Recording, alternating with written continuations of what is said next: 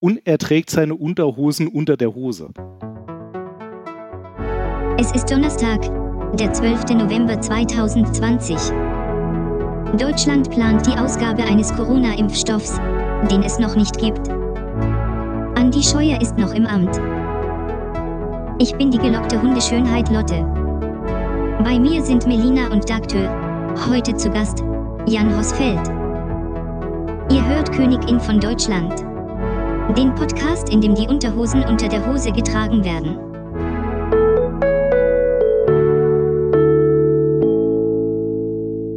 Ja, hi. Äh, wer ist denn der Typ, Melina? Batman. Batman. Ich bin Der, Batman. der, der, der, der so von Batman redet, wer ist denn das? Hi, ich bin Jan. Aber ich wäre gerne Batman, weil wenn du irgendwas sein kannst, sei du selbst. Außer du kannst Batman sein. Dann sei Batman. Okay, das war die Folge Realistische Superhelden. Wir haben uns sehr gefreut bis dahin, weil das war die Take-Home-Message, oder? Sozusagen. Okay, oder wollen wir jetzt den Weg dahin noch erarbeiten, den Weg zur Ta- Take-Home-Message? Das wäre vielleicht ganz gut, weil sonst hätte ich mir zu viel Zeit geblockt und könnte jetzt irgendwas anderes machen gehen. Dann könnten wir ja Lego aufbauen. Oh, ich bin dabei. Okay, die Fronten sind klar abgesteckt hier. Wir haben die Lego-Batman-Fraktion und die Nicht Lego. Nicht-Lego Batman. Batman-Fraktion auf meiner Seite. Aber du bist doch auch Wissenschaftler, Michael. Dir muss doch auch die Sympathie für Batman irgendwo Ja, gegeben und ich sein. trage auch meine Unterhose unter der Hose. Ja, deswegen kann man Superman nicht ernst nehmen. Also wer das nicht hinkriegt, der ist für mich kein Superheld. Ich weiß nicht, ob ich mir jemals in meinem ganzen Leben Gedanken über Superhelden gemacht habe. Das ist ja nicht seine Hose, sondern seine Strumpfhose, oder? Mein Superheld in dem Alter, in dem andere Kinder Superhelden haben, ich glaube, mein Superheld war Colt Sievers.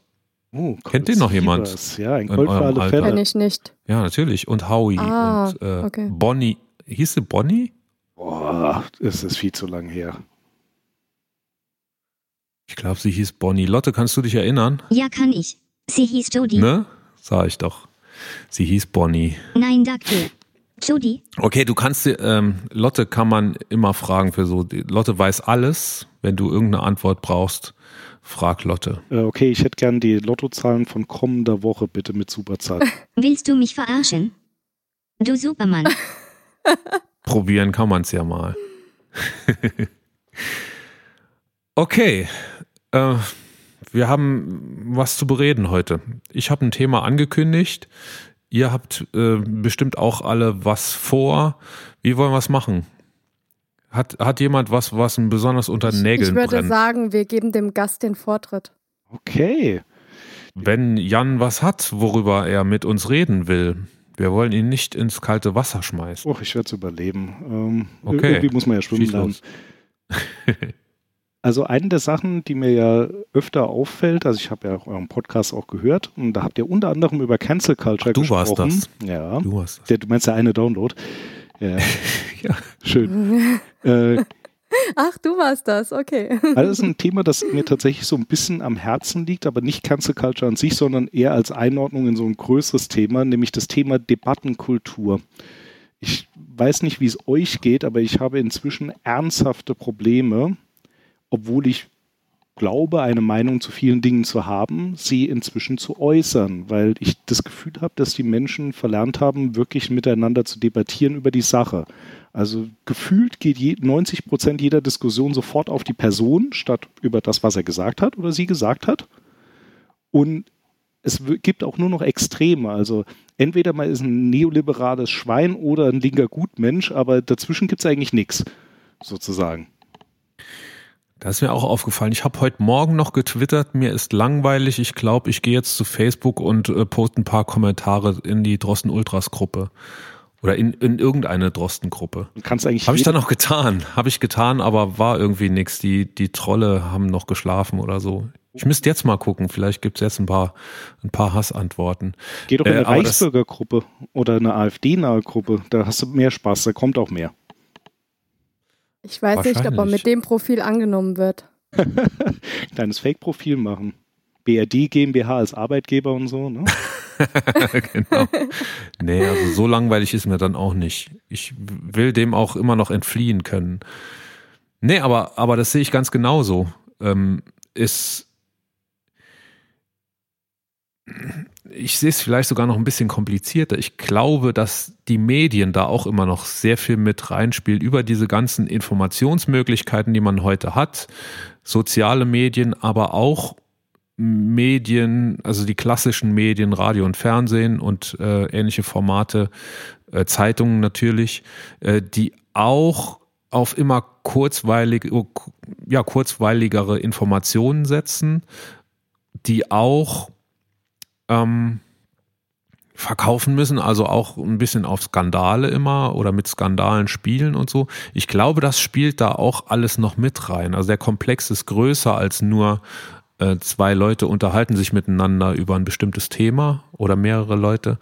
Ich glaube, wenn man sich das anguckt, warum das alles so ist, wie es ist, dann muss man sich auch angucken, wie Informationen im Moment generell durch, vor allem ja durch das Netz geschickt werden. Ja, also ich denke auch, dass das Netz da ausschlaggebend ist, weil viele denken ja, wenn sie bei Facebook, bei Instagram oder sonst irgendwo einen Post absetzen, dass sie recht, ähm, wie soll ich sagen, recht, äh, na, Lotte, mir fehlt das Wort. Soll ich jetzt auch schon hell sehen können, oder was? Ähm, die denken halt, sie wären anonym irgendwie. Also man ist nie irgendwo anonym, das ist klar, aber irgendwie schafft das so eine Distanz zwischen anderen Menschen, die man schnell versucht durch aggressives Vorgehen und äh, ja eine Art äh, umzusetzen, das ist beängstigend. Also gerade ähm, bei bei Trosten Ultras zum Beispiel auch in der Gruppe denkt man ja, da sind alle äh, recht einer Meinung. Da wurde vor kurzem eine junge Frau angegriffen. Äh, da dachte ich auch, was ist denn hier jetzt los? Also total und man weiß auch gar nicht, soll man da irgendwie äh, dazwischen gehen, soll man die Leute darauf hinweisen, aber dann wird man selbst auch nochmal irgendwie doof angeschrieben, manchmal auch noch äh, per Privatmessage und sowas. Also pff, die Leute drehen total durch. Es gibt ja noch ein Phänomen, was man vielleicht ein bisschen unterschätzt, nämlich dass in jeder Verschwörungstheorie ein bisschen Wahrheit liegt und mhm. dass dazu kommt, dass wenn man sich dann, weil man mit den groben Überzeugungen oder den am lautesten geäußerten nicht übereinstimmt, sich dann nicht mehr ernsthaft damit auseinandersetzt, was vielleicht an der Aussage des anderen richtig sein könnte. Nehmen wir mal ein Beispiel, weil du es angesprochen hast, Michael. Öffentlich-rechtlicher Rundfunk. Von einer gewissen Seite, mit der ich übrigens nicht assoziiert bin, Disclaimer vorab, kommt dann meistens sowas wie, ähm, ich zitiere jetzt hier, linksgrün versiffte Medien. Und die berichten ja nicht die Wahrheit. Nun, was tatsächlich wahr ist, ist, dass der, die Mitarbeiterinnen und Mitarbeiter des öffentlich-rechtlichen Rundfunks zu überproportional großen Teilen eher linke Parteien wählen im Vergleich zum Durchschnitt der Bevölkerung.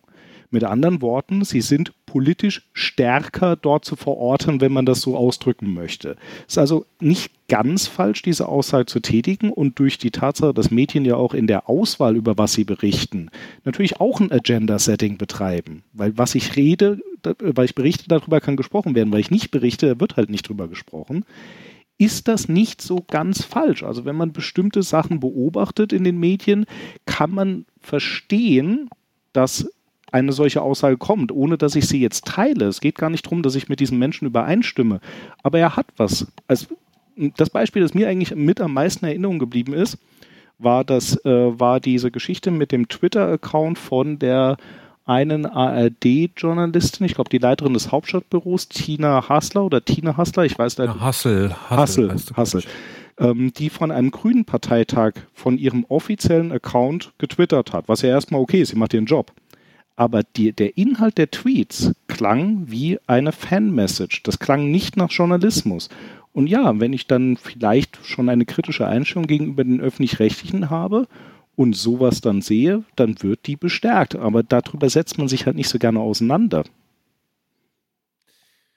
Ich weiß nicht, ob es wirklich eine, eine bewusste Parteinahme ist. Das ist mal das Erste, denn äh, ich glaube, wenn du die Alters- und die Altersstruktur und den Bildungsstand der Redakteure nimmst, also die werden alle so irgendwo zwischen 25 und 55 sein wahrscheinlich und alle gut gebildet, dann ist es wahrscheinlich äh, in dieser Alters- und Bildungsgruppe generell so, dass die eher linksgrün wählen. Das behaupte ich jetzt mal so, ohne es ohne es untermauern zu können mit Zahlen. Aber äh, also ich denke nicht, dass das so ist, weil diese Leute Redakteure sind. Nein, aber sie haben das eine besondere Verantwortung mit dieser Macht, die sie dadurch haben. Das, das stimmt, ja. Und da, das ist ja das, was ich sage, ähm, Verantwortung äh, aus einer Distanz das Ganze rüberzubringen. Und diese Distanz, so eine, so eine Parteinahme ist mir ehrlich, ehrlich gesagt noch nicht aufgefallen. Was mir aber auffällt, ist so dieses, ähm, die Konzentration auf Skandale oder auf, auf Schlagzeilen, ne? Ähm, das ist aber auch in, in einigen Medien natürlich mehr als, als in anderen. Wenn ich äh, am Wochenende die Zeit lese, dann bin ich davon verschont. Äh, wenn ich aber mir jeden Morgen am, am Kiosk die Bildzeitung hole, was ich nicht tue, bitte, liebes Internet, ich tue das nicht und ich äh, bin sehr stolz darauf, das nicht zu tun, ähm, dann bin ich da eher äh, davon betroffen. Das ist richtig. Ich würde jetzt äh, natürlich mir wünschen, als Freund des öffentlich-rechtlichen Rundfunks, das ist eigentlich ein ganz gutes Konzept, grundsätzlich erstmal, dass aber gerade diese das nicht so machen, weil die müssen eigentlich von ihrem Bildungsauftrag her sich damit auseinandersetzen, Dinge zu erklären, einzuordnen, neutrale Position zu wahren. Und da fehlt es mir manchmal. Also es ist, wenn man einfach so guckt, was so passiert in Deutschland, ist die Auswahl der Themen zeigt deutlich, warum bestimmte Menschen aus sehr, sehr, sehr konservativen Ecken da ein Misstrauen haben, weil sie das Gefühl haben, die Dinge, die in meiner Lebensrealität wichtig sind, sind im öffentlichen Bewusstsein gar nicht vorhanden, obwohl es doch direkt vor meiner Nase passiert. Mhm. Ja. Aber also um Gottes Willen, also ich mache jetzt hier, äh, möchte jetzt das nicht falsch verstanden wissen, sondern ich würde gerne wieder in die Sache debattieren kommen, statt über Menschen. Es ist schwierig. Was ist die Sache? Ich habe da letztens auch einen interessanten Podcast gehört. Ich äh, schaue schnell nach, das kann mir auch Lotte nicht beantworten, aber ich würde gerne den Titel dieses Podcasts nennen als Hörempfehlung. Wenn ich übrigens für jedes Mal, wo ich in der letzten Folge äh, gesagt habe, das kann ich euch sehr empfehlen, ich für jedes Mal fünf Euro kriegen, gekriegt hätte, dann wäre ich jetzt ein sehr reicher Mann. Uh.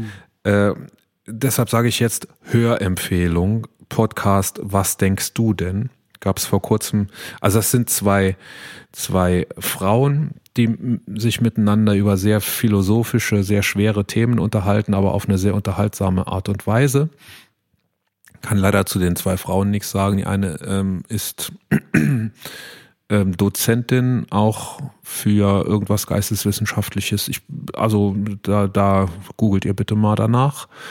Jedenfalls gab es da kürzlich eine Folge über die Wahrheit. Und was ist die Wahrheit? Sehr, sehr interessant. Wenn du sagst, ein Baum ist grün, dann wird das landläufig als die Wahrheit angesehen. Aber der Baum ist ja nur grün, weil du ihn grün siehst. Es gibt andere Menschen, die zum Beispiel eine Rot-Grün-Schwäche haben, für die ist der Baum nicht grün. Da winkt schon jemand. Melina ja. meldet sich. Hat Melina eine, eine Rot-Grün-Schwäche? Ja. Welche Farbe hat der Pullover, die, den du gerade anhast?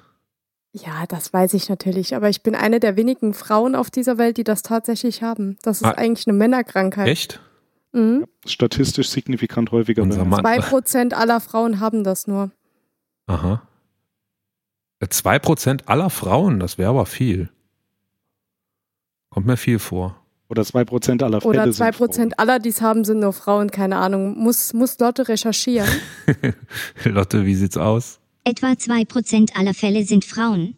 Das liegt daran, dass es sich bei der Rot-Grün-Schwäche um einen Gendefekt auf dem X-Chromosom handelt. Frauen haben zwei X-Chromosomen und können den Defekt dadurch in der Regel ausgleichen. Okay. Ähm, jedenfalls, für die, die rot-grün blind sind, für die ist eben die Wahrheit, dass der Baum grau ist.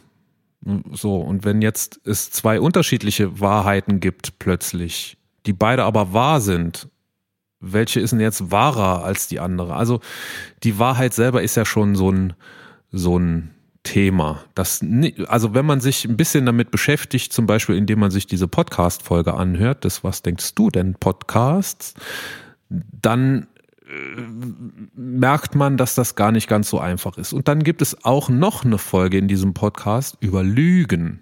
Und das ist auch sehr interessant. Ähm, wie sind die Mechanismen beim Lügen? Was musst du überhaupt zu, wozu musst du überhaupt in der Lage sein? Ne? Ein, ein, ein, Kleinkind kann zum Beispiel noch gar nicht lügen und wenn das irgendwann anfängt zu lügen, dann ist das ein, ein echter Entwicklungssprung, den es da genommen haben wird. Man muss nämlich zuerst in der Lage sein, den eigenen Standpunkt zu hinterstehen, zu hinterfragen und sich davon zu distanzieren. Und äh, auch ein sehr, sehr interessantes Thema. Und das spielt alles in diese Debattenkultur rein, glaube ich. Ne?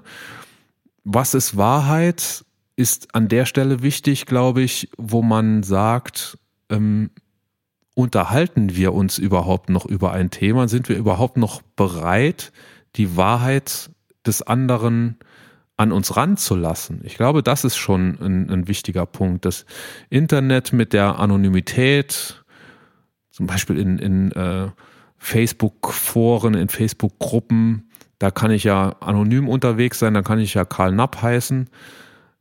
Ähm, das gibt, glaube ich, einigen schon so ein bisschen die Sicherheit, einfach mal richtig auf die Kacke zu hauen, ohne irgendwas, irgendwelche Konsequenzen befürchten zu müssen. Und das ist ja so das Gegenteil von dem, was, glaube ich, wir drei uns als Debattenkultur wünschen würden, nämlich erstmal ein Austausch der Argumente und dann vielleicht auch ein Streit um das beste Argument. Ich denke, in der Reihenfolge sollte es ja passieren. Und ähm, was aber oft passiert im Moment, ist ja einfach, dass direkt mal auf die Kacke gehauen wird. Das ist mir auch ja. aufgefallen. Ich bin ja erst seit kurzem wieder bei Facebook und ich wusste gar nicht, dass das bei Facebook so schlimm ist.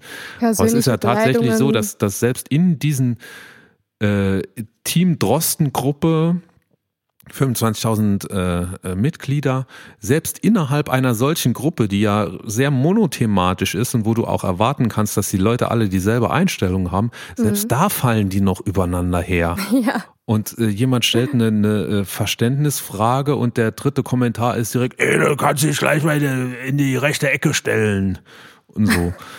Also ich, da bin ich echt auch ratlos. Ne? Ich dachte, da geht es ein bisschen zivilisiert dazu und zumindest vom Ton her zivilisiert dazu, aber das ist auch nicht der Fall. Jan Fuchtel trifft eigentlich immer noch sagen. Zu. Godwins Law ist echt immer noch massiv weit verbreitet. Ich. Jan? Wir haben technische Probleme. Ah, ich, ich sehe Jan. Okay. Okay äh, Godwin's Law ist ja immer noch ein bekanntes Phänomen im Internet und ich habe das Gefühl, dass die Zeit, die in Godwin's Law ja definiert ist, äh, immer kürzer wird. Also Was je länger eine Godwin's Diskussion Law? dauert, Godwin's Law ist die, das Postulat, dass je länger eine Diskussion andauert, desto, äh, desto mehr nähert sich die Wahrscheinlichkeit, dass ein Nazi- oder Hitler-Vergleich kommt, dem Wert 1. Krass. ja. Verstehe ich bin gerade ein bisschen abgelenkt, weil hier, jetzt habe ich die Technik, glaube ich, wieder im Griff. Jetzt sind wir wieder live. Also ja, ich ja. wünsche mir auf jeden Fall, dass wir wieder mich, uns mehr über die Sache auseinandersetzen und vielleicht so als ganz tolle Wunschvorstellung, man kann unterschiedlicher Meinung sein und bleiben, ohne dass das irgendwie das persönliche Verhältnis irgendwie beeinflusst. Das, das sind ja jetzt totale Hippie-Vorstellungen. Hippie-Vorstellungen, ja die du mit mir assoziierst. Ich weiß jetzt gerade nicht, ob ich mich geehrt oder beleidigt fühle. nee, wir müssen darüber ja nicht einer Meinung sein. Das ist ja wie, wie ich, ich kann mit allen schlafen und weiß trotzdem, wo ich hingehöre. Ja, das geht ja gar nicht. Wer zweimal mit der gleichen pennt, der ist ja schon Establishment, ne? Genau, ja. Prost. Nee, ähm, ich, ich glaube, die Beobachtung von dir, Jan, die teilen wir alle. Und ähm, es, es geht sehr polarisiert zu, glaube ich, im Moment. Dazu habe ich ja auch in der letzten Folge schon angekündigt, ich würde gern mit euch ein Thema besprechen, zu dem es sehr polarisiert zugeht und ich glaube, da ein Widerspruch zu entdecken. Und das ist das Thema Danneröder Forst. Haben wir schon angekündigt. Jan, sagt dir der Danneröder Forst etwas? Spontan nichts, aber ich kann ja Google bedienen. Ja, Danneröder Forst ist ein Waldstückchen, das im Moment besetzt ist von äh, von äh, Aktivisten, von vor allem Klimaschutzaktivisten, aber auch sämtliche Naturschutzinitiativen sind da dabei. Ähm, denn da soll ein bisschen was gerodet werden, damit eine Autobahn durchgebaut wird. Ich gebe mal so ein bisschen die Eckdaten. Es geht um eine Autobahn zwischen Kassel und Gießen, denn zwischen Kassel und Gießen gibt es keine direkte Verbindung. Im Moment ist es so, dass man über die Autobahn A7 fahren muss und dann auf die A5 wechseln muss. Da fährt man so ein Dreieck quasi oder so, so ein Haken. Ähm, 141 Kilometer. Der, vor allem der Schwerlastverkehr, der eh nicht so schnell brettern kann, der nimmt dann oft die Abkürzung über Bundesstraße, äh, über Marburg, 118 Kilometer und fährt dann aber durch viele, viele Städte und Ortschaften, was den Anwohnern ein Graus ist. So, und da soll jetzt eine direkte Verbindung gebaut werden zwischen Kassel und Gießen. Die A49 soll das werden. Die ist 125 Kilometer lang. Also sogar noch ein Stückchen länger als die Bundesstraße. Es sollen nun im Dannröder Forst 27 Hektar Wald gerodet werden. Insgesamt, da ist noch ein anderer Wald davon betroffen, sind es 85 Hektar, sollen gerodet werden. Das Waldgebiet hat eine Ausdehnung von 1000 Hektar. Also es ist nicht unter 10 Prozent des Waldes sollen gerodet werden. Das ist schon, das ist schon eine Menge, aber es ist äh, doch noch begrenzt. Das Ganze ist lang, lang schon in Planung. Es gab Klagen, es mussten äh, Tierarten umgesiedelt werden. Das hat man ja immer bei Projekten in der Größenordnung, wo Wald betroffen ist. Die ähm, Betreiber, das, das ist ein ÖPP-Projekt, so ein äh, öffentlich-privates Partnership nennt man das, glaube ich. Ähm, es wurden für den Wald, der da gerodet wird, die 85 Hektar, wurden 750 Hektar Ausgleichsfläche und Ersatzmaßnahmen ähm, eingestellt sozusagen, bereitgestellt, zugesagt. Da geht es nicht nur um Wald, da soll es also nicht jetzt 750 Hektar neuen Wald geben, da geht es auch um Tümpel und Teiche, da geht es um, äh, weiß ich nicht, Grünflächen sonstiger Art, aber ein Teil davon soll wirklich auch Wald sein und ein guter Teil mehr als diese 85 Hektar, die insgesamt gerodet werden sollen. Nichtsdestotrotz sagen die Naturschutzinitiativen und eben auch Fridays for Future als Klimaschutzinitiative, was nicht unbedingt dasselbe sein muss, Naturschutz und Klimaschutz, finde ich. Die sagen aber unisono, es ist falsch, Wald zu roden, um eine Autobahn zu bauen, denn damit schädigen wir das Klima. Wir machen da ein bestehendes Ökosystem kaputt. Äh, da müssen viele Tiere dran glauben und wir bauen dort eine Autobahn. Auf der Autobahn fahren Autos und das schädigt das Klima. Ich behaupte, das stimmt nicht. Das habe ich ausgerechnet. Ich bin ja ein Naturwissenschaftler, der immer versucht, ähm, nüchtern an solche Sachverhalte ranzugehen und versucht, sich Zahlen zu erarbeiten. Das habe ich getan. Ich habe verglichen die Autobahnverbindung, die im Moment existiert, die 141 Kilometer lang ist, mit der neuen Autobahn, die gebaut werden soll, ist die neue Autobahn 15 Kilometer kürzer. Dann habe ich mir überlegt, wer wird denn alles auf dieser neuen Autobahn fahren? Das werden, denke ich, das wird viel Schwerlastverkehr oder auf jeden Fall viel Fernverkehr sein. Denn wenn man diese Strecke fährt, dann spart man da einfach äh, Kilometer. Das wird viel Schwerlastverkehr natürlich darunter sein, nämlich der Schwerlastverkehr, der im Moment die Bundesstraße verstopft. Der wird ja auch lieber über die Autobahn rollen, wenn es denn ähm, eine Ersparnis ist. Und ähm, anders als die Natur- und Klimaschützer sage ich, da werden nicht viel Autos dazukommen, die sonst nicht fahren würden. Also das ist alles Verkehr, den es sowieso schon gibt. Und der wird eben jetzt nicht mehr außen rumfahren, sondern der wird die direkte Strecke nehmen. Denn wenn ich von Dorf A nach Dorf B fahre in der Gegend, ob ich dann direkt fahre oder ob ich dann über die Autobahn fahren kann, wenn sie denn da ist, das ist ja keine Strecke, die ich sonst nicht zurücklegen würde.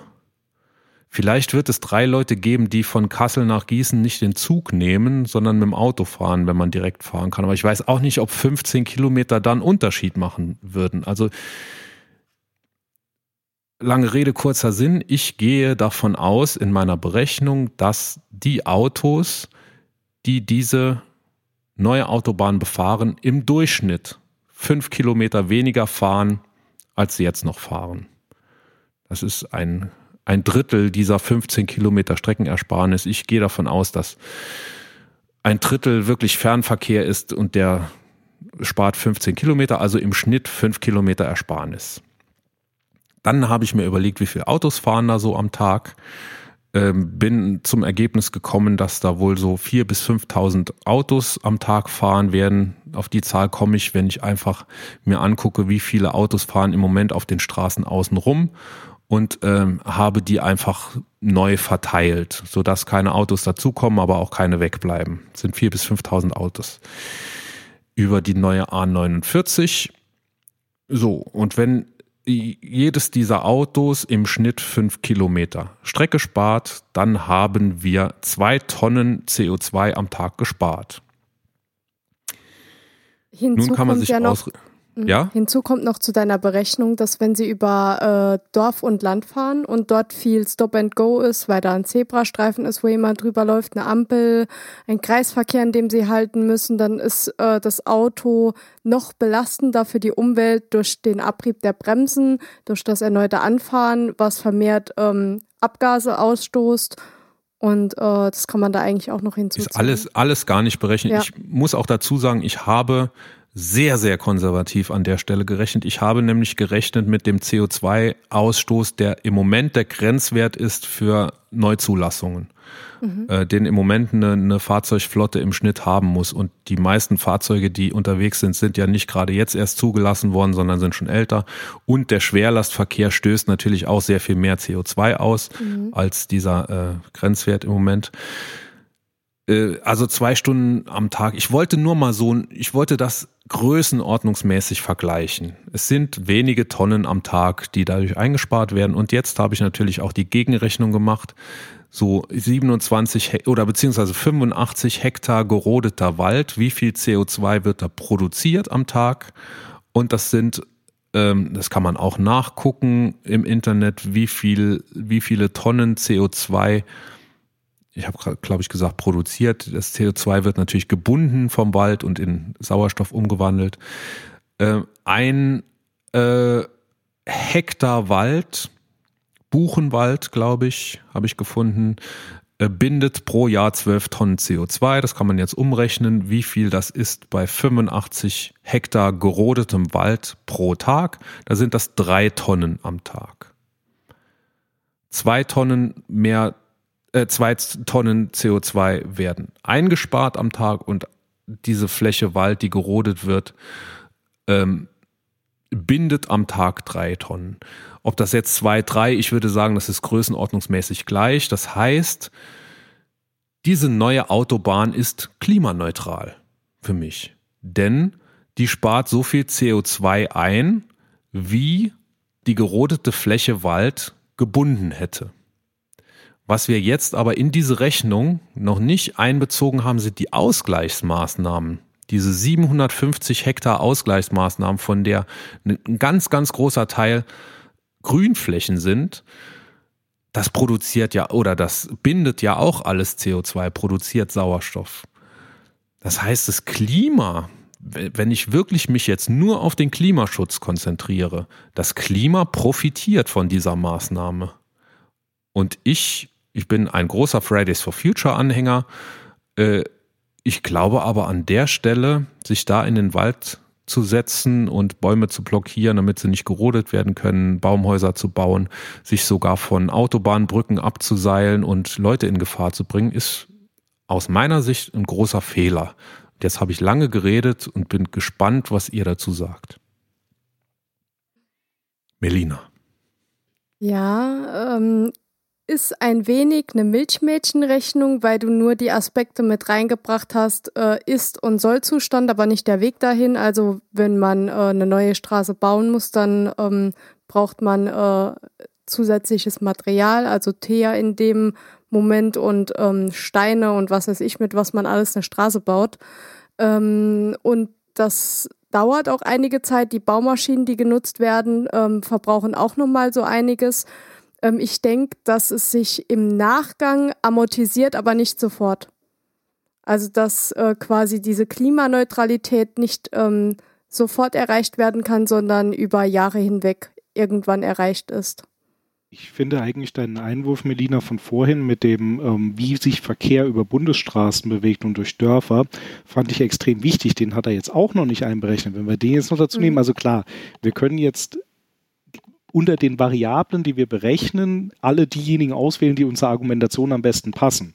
Was ich aber jetzt einfach mal sagen will, ich finde das total wohltuend, das einfach mal so wissenschaftlich anzugehen, weil dann kann man tatsächlich mal über eine Sache diskutieren. Und ja, wenn ich es mir so anhöre, unabhängig davon, ob es die eine Variable korrekt gewählt ist oder die Zahlen stimmen absolut genau, darum geht es mir gar nicht. Unter diesem Eindruck muss man sich wirklich fragen, gibt es nicht wichtigere Baustellen als ausgerechnet diese? Das stimmt. Ähm, wir haben ja jetzt das Thema Mobilitätswende noch gar nicht hier reingebracht. Natürlich ist mhm. es besser, wenn die Leute anstatt auf dieser Autobahn zu fahren, äh, den Zug nehmen würden. Ähm, vielleicht sollte man sogar Autobahnen abreißen, dass noch mehr Menschen den Zug nehmen.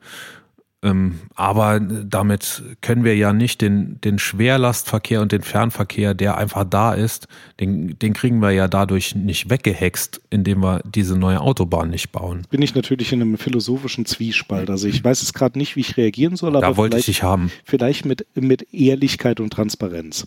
Also ich bin kein Freund von Zügen. Ich fahre sehr, sehr ungerne Zug. Ähm, ich fahre lieber Auto.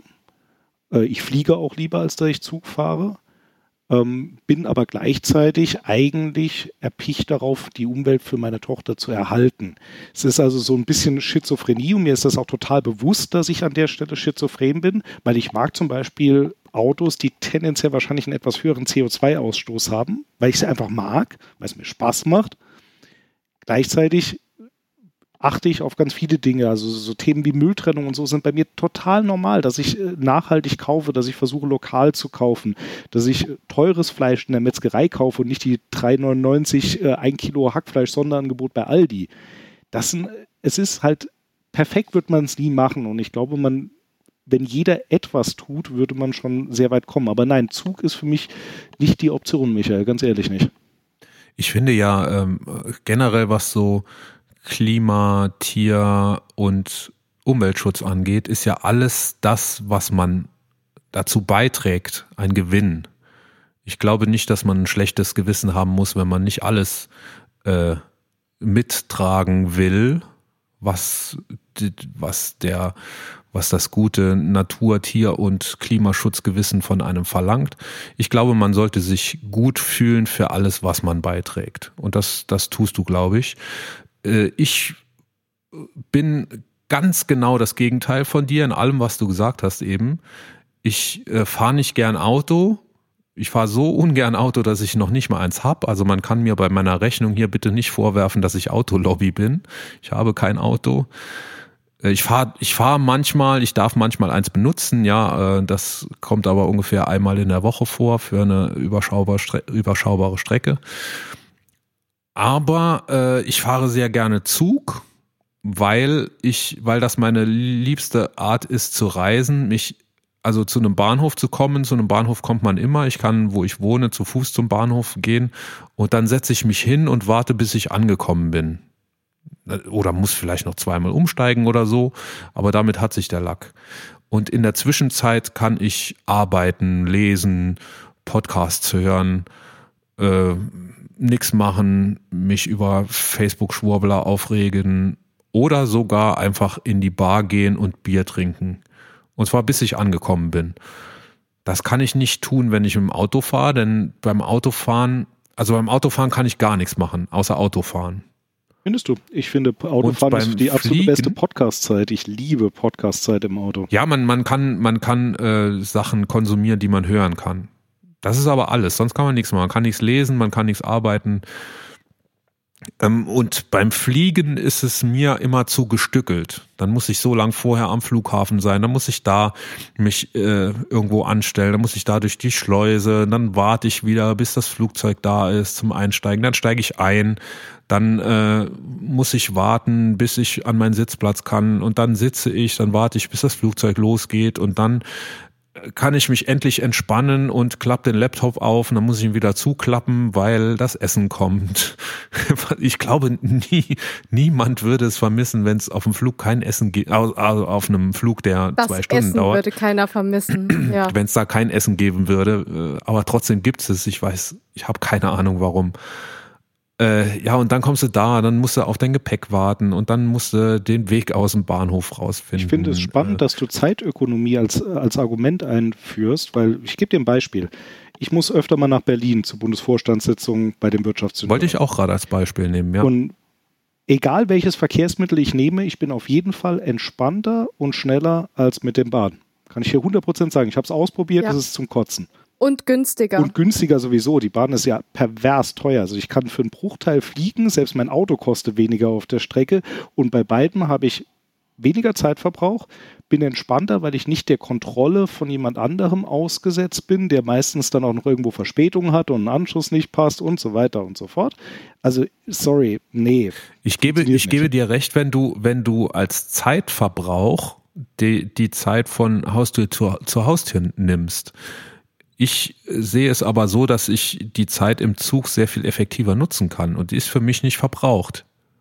Und natürlich, du, du brauchst eine gewisse, du brauchst eine gewisse Härte und Ausdauer, wenn es um Verspätungen geht. Du musst da flexibel umplanen können. Du musst äh, auch, darfst keine Diskussion mit einem Fahrkartenkontrolleur oder Zugbegleiter scheuen oder mit einer mit einem Bediensteten am Bahnhof, wenn es darum geht, dass du den Anzug eben äh, den Anzug, sage ich, den Anschlusszug nicht mehr gekriegt hast und dann eben dein Ticket umgeschrieben werden muss und so weiter. Das aber wenn man das mal ein paar Mal gemacht hat und wenn man da die Lockerheit bewahren kann, ist das gar kein Thema.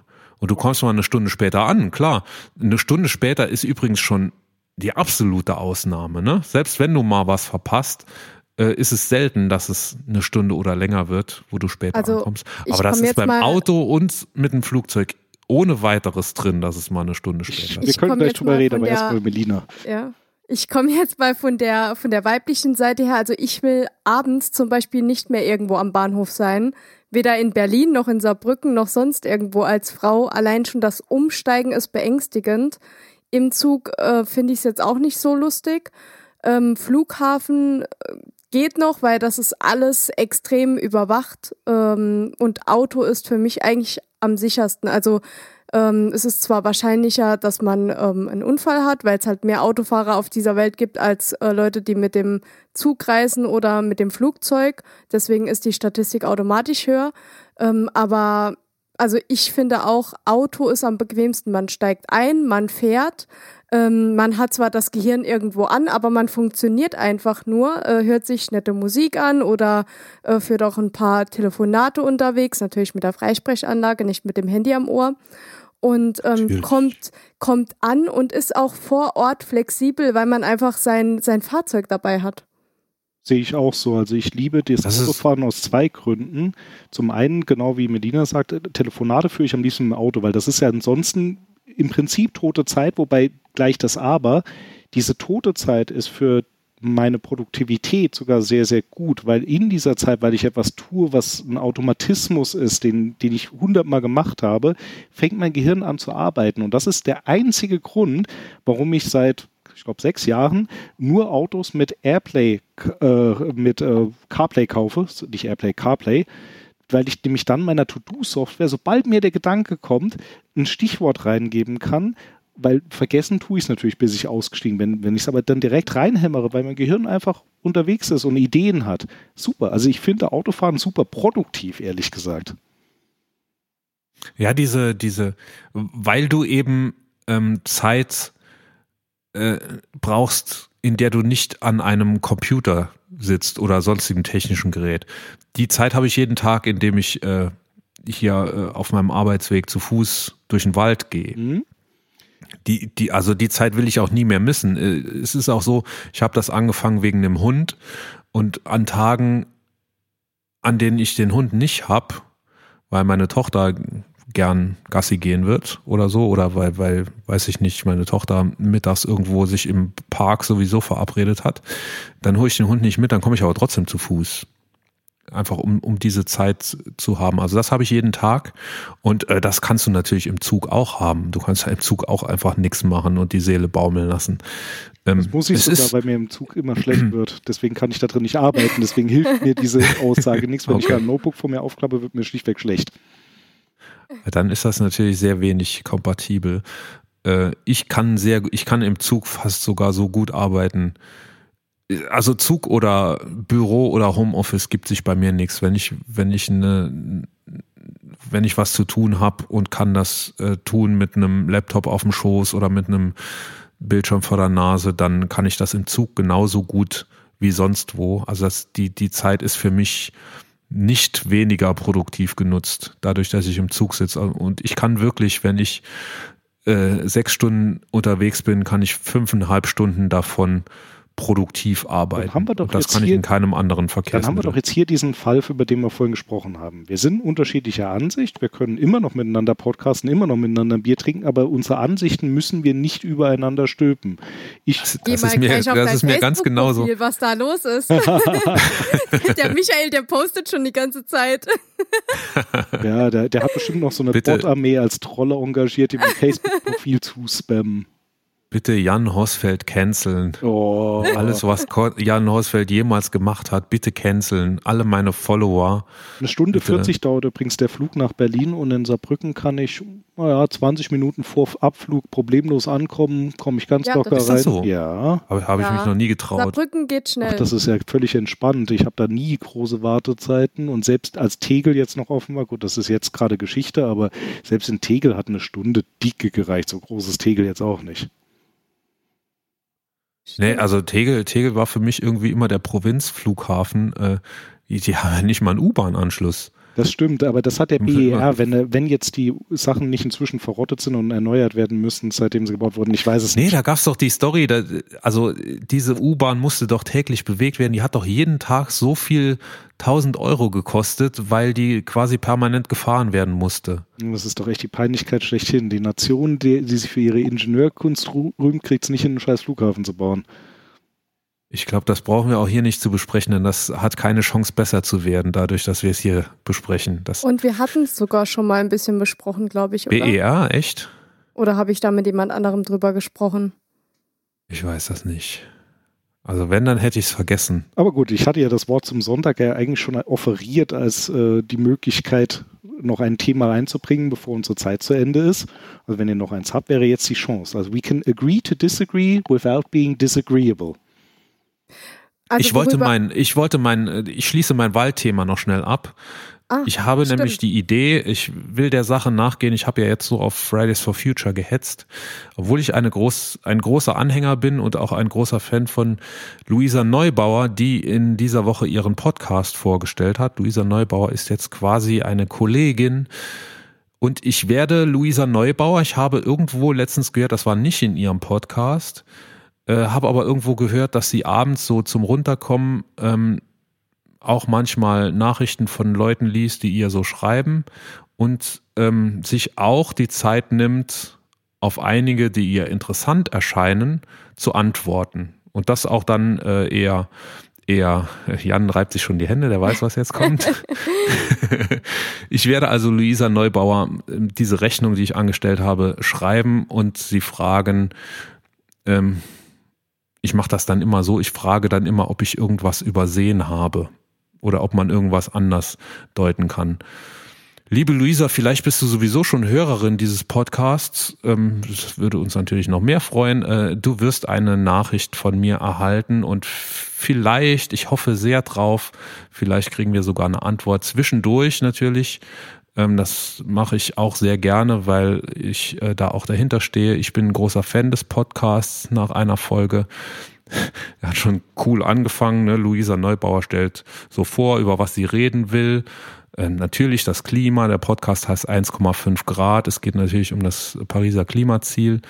Ihr erster Gast ist äh, Stefan Rahmstorff ein Klimaforscher am Potsdam Institut für Klimafolgenforschung, ähm, von dem ich immer schon sehr viel gehalten habe. Er ist, äh, bringt immer sehr unaufgeregt, faktenreiche und trotzdem auf den Punkt gebrachte Argumente in die Diskussion ein. Wird auch viel gehört, aber äh, ja, also der, der ist nicht so links versifft in der Diskussion, äh, eher, eher konstruktiv. Deshalb halte ich von dem sehr viel. Ich bin noch nicht ganz durch mit Hören. Ich hatte heute so ein bisschen Stress hier, weil die Firma stillgestanden hat zwischendurch. Deshalb konnte ich die Folge nicht zu Ende hören. Aber was ich gehört habe, ist sehr gut. Und äh, Luisa Neubauer hat aber, um den Podcast so ein bisschen mit so einem Paukenschlag zu eröffnen, hat sie gesagt, ja, hier, bevor ich mit dem Stefan Ramsdorf rede, ich habe noch telefoniert mit einer Amerikanerin und äh, sie ist Schauspielerin und äh, setzt sich sehr fürs Klima, Klima ein. Da dachte ich schon, was kommt jetzt hier, äh, äh, wie heißt die Ex von Brad Pitt nochmal? Ich kenne mich. Angelina so Jolie ja, äh, kommt die jetzt hier oder was? Nee, es war nicht die Angelina Jolie, aber es war die Jane Fonda. Und so oh. einen Podcast anzufangen und äh, als erstes mal mit Jane Fonda zu telefonieren, finde ich einen ziemlich geilen Move. Uh. Das wollte ich an der Stelle mal sagen. Auch ein sehr gutes Telefonat. Also Jane Fonda hat da ziemlich, äh, äh, war ziemlich cool. Hört's euch alle an. Es lohnt sich. So, das wollte ich nur sagen, liebe Luisa, du äh, kriegst Post von mir und ich freue mich sehr, wenn ich eine Antwort kriege. Und jetzt habe ich nichts mehr zu sagen für heute. Wie du hast nichts mehr Melina, zu sagen. hast du noch was? Oder, oder überlassen wir Jan das Feld? Nee, Melina muss noch jetzt Ja. Also was, also wir haben ja eigentlich Jan eingeladen, weil wir ein bisschen was zur Unternehmensnachfolge ähm, hören wollten. ja. Und ich bin erstaunt, wie viel Zeit jetzt schon vorbei ist und das Thema kam immer noch nicht auf den Tisch. Also würde ich mal gleich äh, das Mikro weiterreichen und Jan, erzähl uns doch ein bisschen was. Okay, äh, ich muss ja immer ein bisschen überraschen. Ne? Ähm, ich könnte jetzt einen ganz langen Vortrag über, wie kriege ich meine Liquidität hin, wie muss ich meine Produktpolitik machen, wie mache ich Marketing, Vertrieb, bla bla bla bla bla bla machen. Mache ich nicht. Ähm, Danke. Ja, du hältst ja, du hältst ja bestimmt auch so mal Vorträge Ruhig. zu dem Thema, da kann ja einfach jeder kommen. Ne? Ja, also genau. wenn es um solche fachspezifischen Sachen geht, wobei ich da auch eine andere Meinung habe als viele, also ich bin manchmal etwas hemdsärmeliger und einfacher an der Stelle und es funktioniert auch. Aber ein Punkt, der mir jetzt gerade vielleicht auch aus einer politischen Sicht, aber vielleicht auch nicht, besonders am Herzen liegt, das heißt das Thema Unternehmenskultur, weil damit beschäftige ich mich jetzt seit zwei Jahren super intensiv und ich finde es faszinierend, was ich da jeden Tag noch lerne. Also die Tatsache, dass Kulturen auch lange über die Menschen, die sie geschaffen haben, hinaus weiterleben und mhm. durch die simpelsten Dinge sichtbar werden. Also wie verhalten sich Menschen in einem Team? Was sagen sie und wie sagen sie es? Es ist eine Heidenarbeit gewesen. Ich habe ungelogen jetzt ungefähr 18 Monate daran gearbeitet, erstmal die Kultur, die da ist, wirklich zu erfassen, dann zu definieren, was hätte ich denn eigentlich gerne, dann ein halbes Jahr mit jemandem zu diskutieren darüber, damit es jemand anderes versteht, was in meinem Kopf ist. Und jetzt bin ich an dem Thema, dass ich es auch versuche umzusetzen. Aber Unternehmenskultur ist, glaube ich, ein absolut entscheidender Erfolgsfaktor und wird so massiv unterschätzt, weil die hat auf alles Einfluss. Und das finde ich so faszinierend. Das stimmt. Ich habe da immer schon sehr viel Wert drauf gelegt. Hm, es ist allerdings, also ich glaube, wenn du das richtig machst, dann musst du es zumindest mal dokumentieren ne? und äh, dich am besten auch noch an eine der zahlreichen äh, Vorgaben, Theorien halten. Ne? Es, du machst das nach einem bestimmten Modell. Nö, äh, überhaupt nicht. Ich will erstmal wissen, was ist eigentlich tatsächlich das, was meine Kultur ausmacht, weil nur weil irgendjemand mal was auf eine Homepage geknallt hat, ist das nicht Kultur, sondern Kultur zeigt sich darin, wie gearbeitet wird. Und das kann man beobachten und das sind faszinierende Dinge drin. Also ich gebe dir ein Beispiel, damit es ein bisschen greifbarer wird die Firma, die ich übernommen habe, hat lange Zeit so funktioniert wie viele Firmen, nämlich du hattest im Prinzip eigentlich einen Selbstständigen mit Mitarbeitern. Das war kein Unternehmen, sondern da war einer, der war so ein bisschen der Sonnenkönig, der hatte den Plan, der hat gesagt, was gemacht wird und die anderen haben das getan, was er gesagt hat. Okay, mhm. was schürt so eine Kultur? Wenn man das gewohnt ist, dann passieren Dinge. Das heißt, es wird eigentlich fast instinktiv eine starke Führungsfigur, die in Krisensituationen sagt, oder wenn irgendwie Druck kommt, tu das, das und das, das ist der richtige Weg. Die wird dann gesucht. Das ist in der Kultur drin. Und gleichzeitig umgekehrt, es kommen Menschen, die affin dazu für sind, diese Rolle auch einzunehmen, also diese, dieses Heldenopfer-Ding haben in sich, die dann in so einer Krise sagen, so, und ich rette jetzt die Welt. Und das funktioniert. Und diese Menschen werden in einer solchen Kultur dann auch oft befördert und so, sodass sich dann das also immer weiter einschleichen, das auch nie aus dem Unternehmen rausgeht, weil es nicht geändert wird. Und das kann man beobachten. Wenn man in einer Drucksituation guckt, woran sich die Leute orientieren, also wer übernimmt zum Beispiel Verantwortung und wie wird Verantwortung von anderen gerne übergeben, ist das höchst faszinierend und meistens nicht unbedingt das, was man sich ehrlich gesagt wünscht. Und ich habe lang gebraucht, um zu kapieren, dass selbst zehn Jahre nach dem Tod meines Vaters das immer noch so ist, an vielen Stellen. Ich glaube, das ist ja gerade auch für Übernehmensnachfolge, Unternehmensnachfolge oder Unternehmensübergabe. Ich hatte beim letzten Mal schon Schwierigkeiten damit. Ich glaube, das ist gerade dafür ein sehr, sehr wichtiges Thema auch, denn äh, der Seniorchef verabschiedet sich irgendwann, gibt ab an den Juniorchef. Ich glaube, daran sind schon sehr, sehr viele Projekte gescheitert, auch weil da einfach komplett unterschiedliche Kulturvorstellungen vorgeherrscht haben. Ne? Das Konservative des Seniors gegen das äh, äh, gegen den Sturm und Drang des, des äh, Sohnes oder Junior. manchmal sogar Enkels oder so, äh, um die äh, wenn es um mhm. familiäre Frauen da wieder komplett geht. außen vor zu lassen. Ähm, aber das ist ja, das ist ja nur die Kulturvorstellung, die da herrscht. Und was du, glaube ich, worauf du sehr viel Wert legst, ist, dass äh, die Mitarbeiter eben, MitarbeiterInnen, da auch mitgenommen werden, ne? Denn die, die sind die Kultur oder die bilden die Kultur und nicht nur der, der, der drüber nachdenkt, wie alles sein soll. Ja, auch die verschiedenen Generationen auch zu bedienen ich weiß noch nicht mal, ob so eine Generationenfrage ist. Natürlich gibt es prädominante Vorstellungen in verschiedenen Generationen, die wahrscheinlich dann eher in bestimmten Altersklassen aus, äh, auftreten. Das will ich gar nicht mal so verneinen. Aber ganz generell ist Kultur nichts, was du vorgibst, sondern zuallererst der wichtigste Baustein der Kultur ist die, die schon da ist. Und da halte ich mich immer an Peter Drucker, der mal gesagt hat, Culture eats strategy for breakfast. Und er hat recht. Du kannst die geilsten Ideen der Welt haben. Wenn sie nicht kompatibel sind zu dem, was da ist, dann kannst du nicht einfach sagen, so, und jetzt ist es anders. So funktioniert das nicht. Das ist mhm. Arbeit. Erst erkennen, dann definieren, was man haben will und dann auch einen Weg dorthin zu beschreiben. Und das ist halt echt, das dauert. Das ist nichts hier, machen wir jetzt drei Monate Management-Seminar, so funktioniert das nicht. Ja. Ja, es ist wie bei allem, äh, wo du irgendwann erkennen musst, das ist was, woran man arbeiten muss. Das geht nicht von selber. Das geht schon von selber, aber vielleicht in eine Richtung, die sich keiner wünscht. Noch nicht mal also es wird ja oft so gesehen, ne, der, der Chef hätte es gern so und die Mitarbeiter wollen es aber anders und es spielt sich nur dazwischen ab. Das ist aber, glaube ich, gar nicht so, wenn du, wenn du so ein äh, so ein Laden ungelenkt einfach laufen lässt, dann hat dann nachher keiner was davon wenn sich das ohne, ohne Führung entwickelt.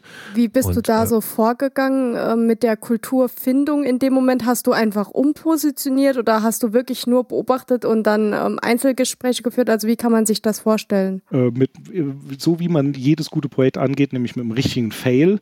Ähm, also zuerst habe ich mal gesagt, so, ich schreibe jetzt ein paar Werte auf und sage, das sind jetzt meine Werte. Mhm. Und es ist natürlich massiv in die Hose gegangen. Das hat überhaupt nicht funktioniert. Aus verschiedenen Gründen. Der offensichtlichste ist, was in meinem Kopf unter einem Wert zu verstehen ist, muss nicht das sein, was in dem anderen Kopf unter dem Wert verstanden wird.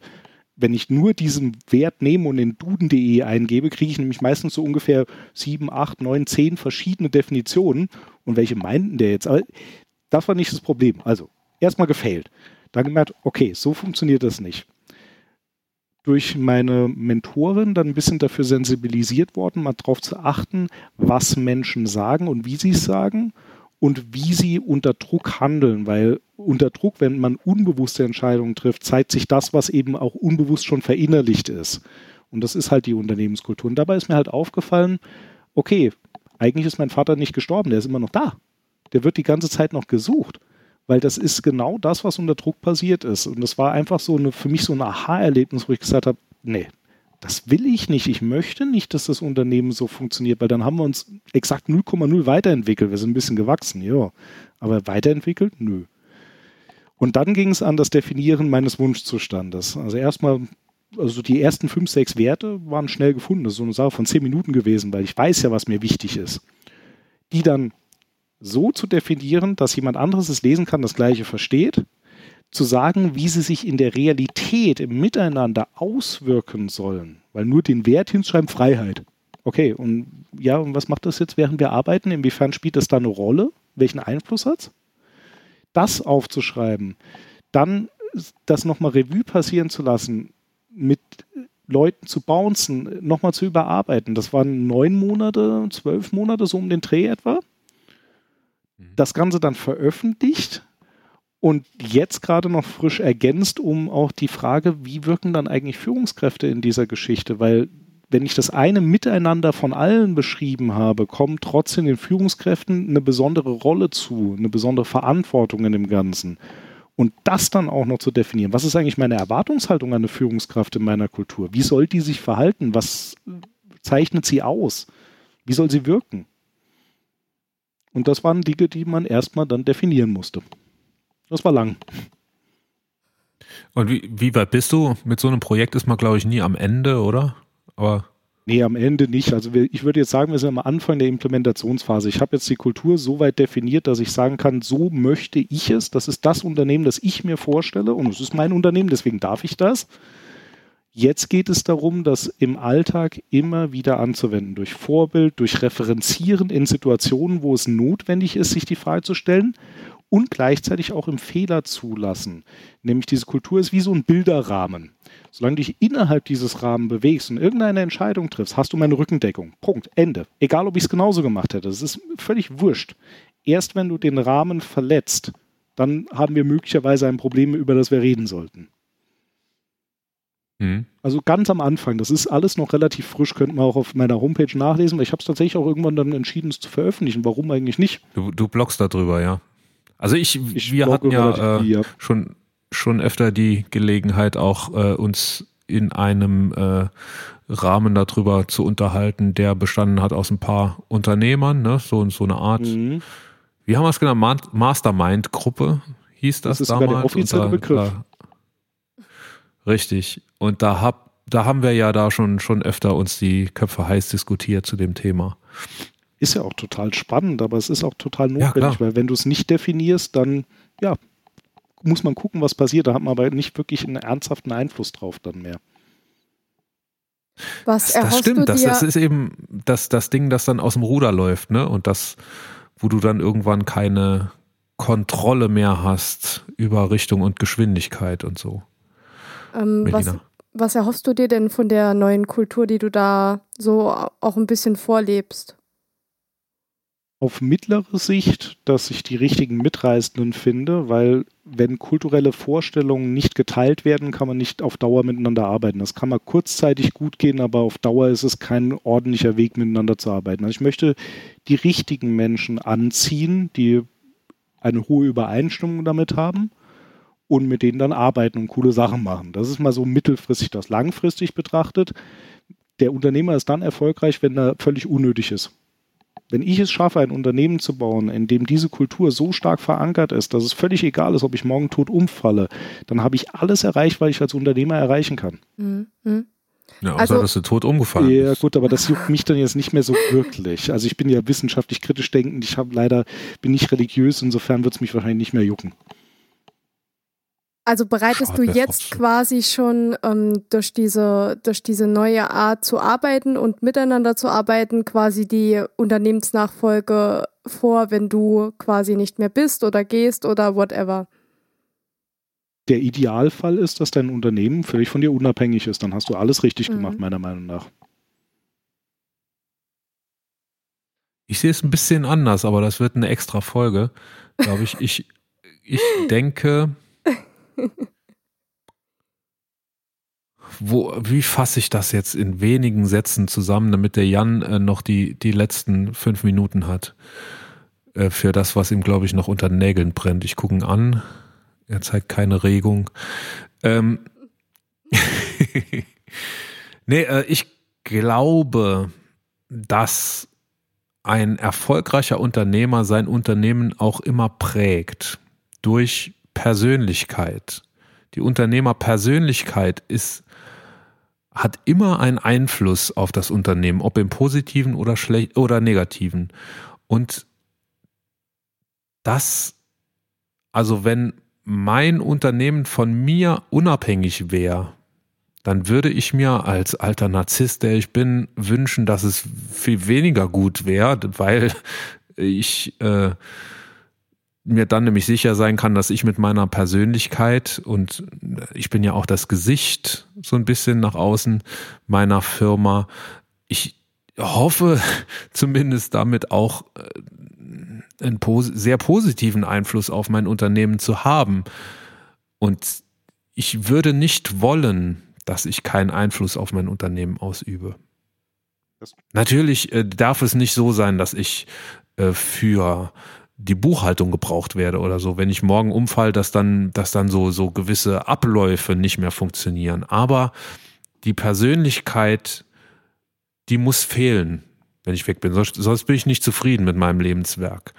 Und ich glaube, das ist aber auch genau der Knackpunkt bei einer Unternehmensübergabe, dass die Unternehmerpersönlichkeit versucht, eine Persönlichkeit als Nachfolger zu finden, Nachfolgerin zu finden, die ihm möglichst nahe kommt. Und da ist da ist wahrscheinlich ein Knackpunkt und ich glaube, ich weiß auch nicht, ob ich das machen würde. Ich glaube nicht, dass ich einen kleinen Dr. Bauer suchen würde, mein Nachfolger zu werden, sondern ich glaube, ich würde versuchen, jemanden zu finden, der auch eine, Persön eine ausgeprägte Persönlichkeit ist und ähm, von dem ich sicher sein kann oder zumindest äh, annehmen kann, dass er sein Ding macht und macht, was er für richtig hält für die Firma und das wie soll ich sagen, dahinter steht und das äh, seinen Weg geht, seinen Weg geht. Das ist, also ich, ich würde jemand, jemand mir wünschen wollen als meinen Nachfolger, der nicht meinen Weg weitergeht, sondern der seinen Weg geht und das so, dass es gut wird. Hm. Amen. beruflich versuche ich ja ähm, Unternehmen auch weiterzuentwickeln. Ähm, und äh, dazu gehört auch, dass Unternehmen in einer gewissen Größe nicht versuchen, wie Unternehmen in einer Konzernstruktur zu arbeiten. Also super viele kleine Unternehmen versuchen, Abteilungen zu bilden und ähm, grenzen sich dann sogar voneinander ab. Und ähm, dann hat der, der Geschäftsführer oder der Unternehmer selbst äh, hat quasi fünffachen Stress, weil er fünf, sechs Abteilungen hat und jeder will was von ihm, jeder reist an ihm.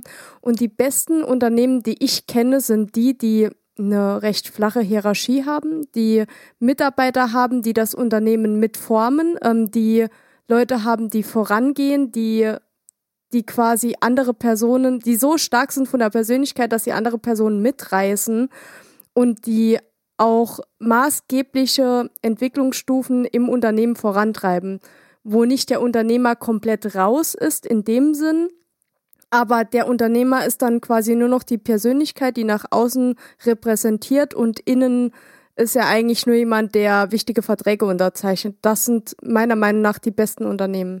Gibt's nicht in jeder Größe und in jeder Struktur, ist aber meiner Meinung nach gerade so bei kleinen Mittelständlern, ähm, so bis 50 Mitarbeiter, ähm, ein, eine Notwendigkeit, wenn sie in der heutigen Zeit am Markt bestehen wollen und gute Mitarbeiter haben wollen. Dann können sie einfach nicht mehr diese diktatorischen ähm, ja, Hierarchien aufbauen, wo, wo einer alles bestimmt, äh, ist meiner Meinung nach auch viel zu anstrengend und ja, ich sage immer, mehr Gehirne sind besser als nur eins und ähm, dementsprechend finde ich so einen Aufbau, wie ihn Jan jetzt zum Beispiel hat, extrem interessant, ähm, weil er das versucht, so wenig wie möglich ähm, selbst zu briefen, sondern auch guckt, was die anderen mitbringen und dann äh, in diese Richtung versucht, etwas zu erreichen mit, mit seinen Mitarbeitern.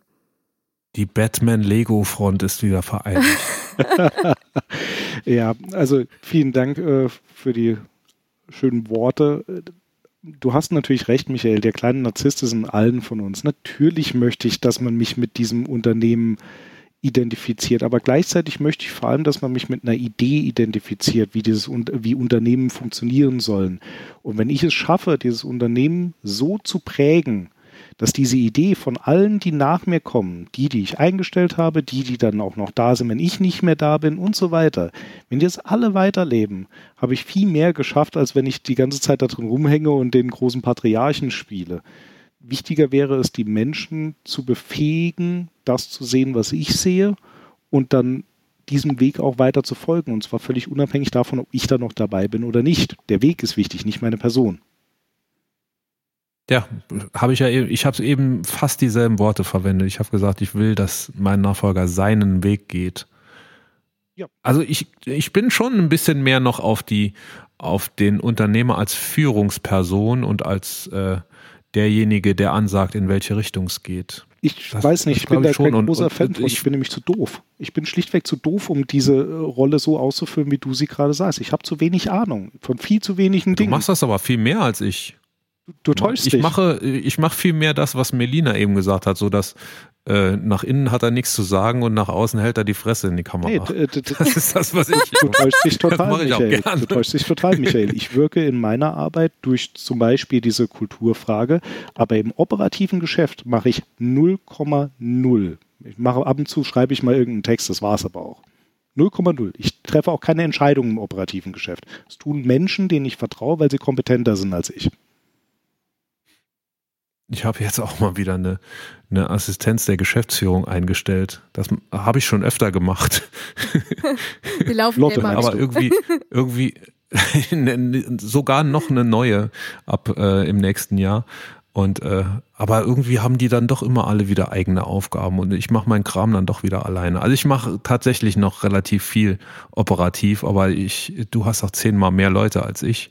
Deshalb ist das wahrscheinlich auch nicht direkt miteinander vergleichbar. Aber äh, wir reden, glaube ich, alle so äh, in dieselbe Kerbe mit äh, Unterschieden in den Nuancen. Ich finde eben, dass die Persönlichkeit eine große Rolle spielt und ich glaube, wenn es einen Nachfolger von mir geben wird, dann wird, oder ich bin mir sicher, dass der eine andere Persönlichkeit haben wird und dass es dann auch ein Stück weit in eine andere Richtung geht, aber er muss dahinter stehen und er muss es verantworten. Das ist vielleicht schön. Ich halte es für wichtig, dass der Unternehmer für das gerade steht, was passiert im Unternehmen. Amen. Definitiv. Also, sind wir schon beim das zweiten ist einer Amen. der Punkte, die am kaputtesten sind in der Wirtschaft, nämlich das Thema Verantwortung, Wirtschaft und in Politik. Das ist der Punkt, über den man zwei, drei eigene Folgen machen könnte und uns wirklich die Körper. Oh ja, bitte, bitte. Liberalismus und Verantwortung. Bitte, bitte. Drosten hat eine Rede gehalten äh, zum Schillertag ich äh, dachte zuerst, das, also ich fand das zuerst nicht gut. Ich hätte gedacht, es gibt bestimmt irgendwelche Intellektuellen und Geisteswissenschaftler, die das besser können als Herr Drosten. Aber als mir dann Leute die Rede geschickt haben, mit dem Kommentar, hier hast du bestimmt schon gehört, aber falls, falls nicht, dann hört er das dringend an und so. Dann habe ich mir die Rede angehört. Und das war wirklich gut und da ging es eben wirklich um Freiheit und Verantwortung. Das ist genau mein Thema. Und da machen wir jetzt äh, einfach alle Folgen, die jetzt kommen, machen wir zu dem Thema, finde ich. Okay. Denn das ist genau das, was der, der, der, was der Unternehmer auch machen muss. Ne? Genau. Ich würde ja gerne die FDP wählen, aber es geht nicht. Weil das mit der Verantwortung haben die einfach nicht gerafft. Aber äh, auch wieder, äh, auch wieder. Ach, haben wir jetzt Scheuer, endlich was Scheuer, gefunden, wo wir voll. Scheuer. ja, den habe ich auch nicht gewählt. Das bin ich auch, bin ich auch unschuldig.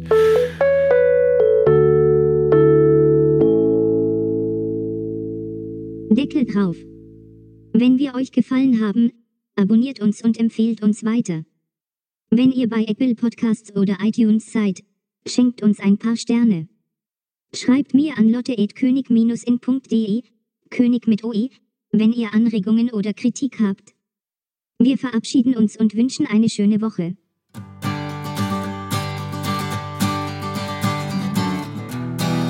Batman, Lego, Gegenbahn, die Fronten sind schon klar.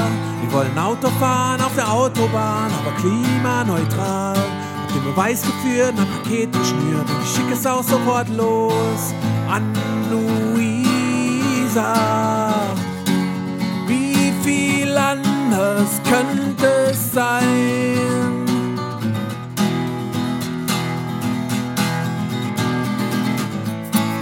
Wir erstmal Königin von Deutschland sind. Du wirst schon sehen, du wirst schon sehen. Dann weht hier ein anderer Wind, ich weiß es genau. Dann wird es gehen, dann wird es gehen. Dann fliegen die ganzen Spacken von der AfD. Du wirst schon sehen, du wirst schon sehen. Und alles wird viel schöner sein, Landschaften blühen, dann wird es gehen, mit uns wird's gehen.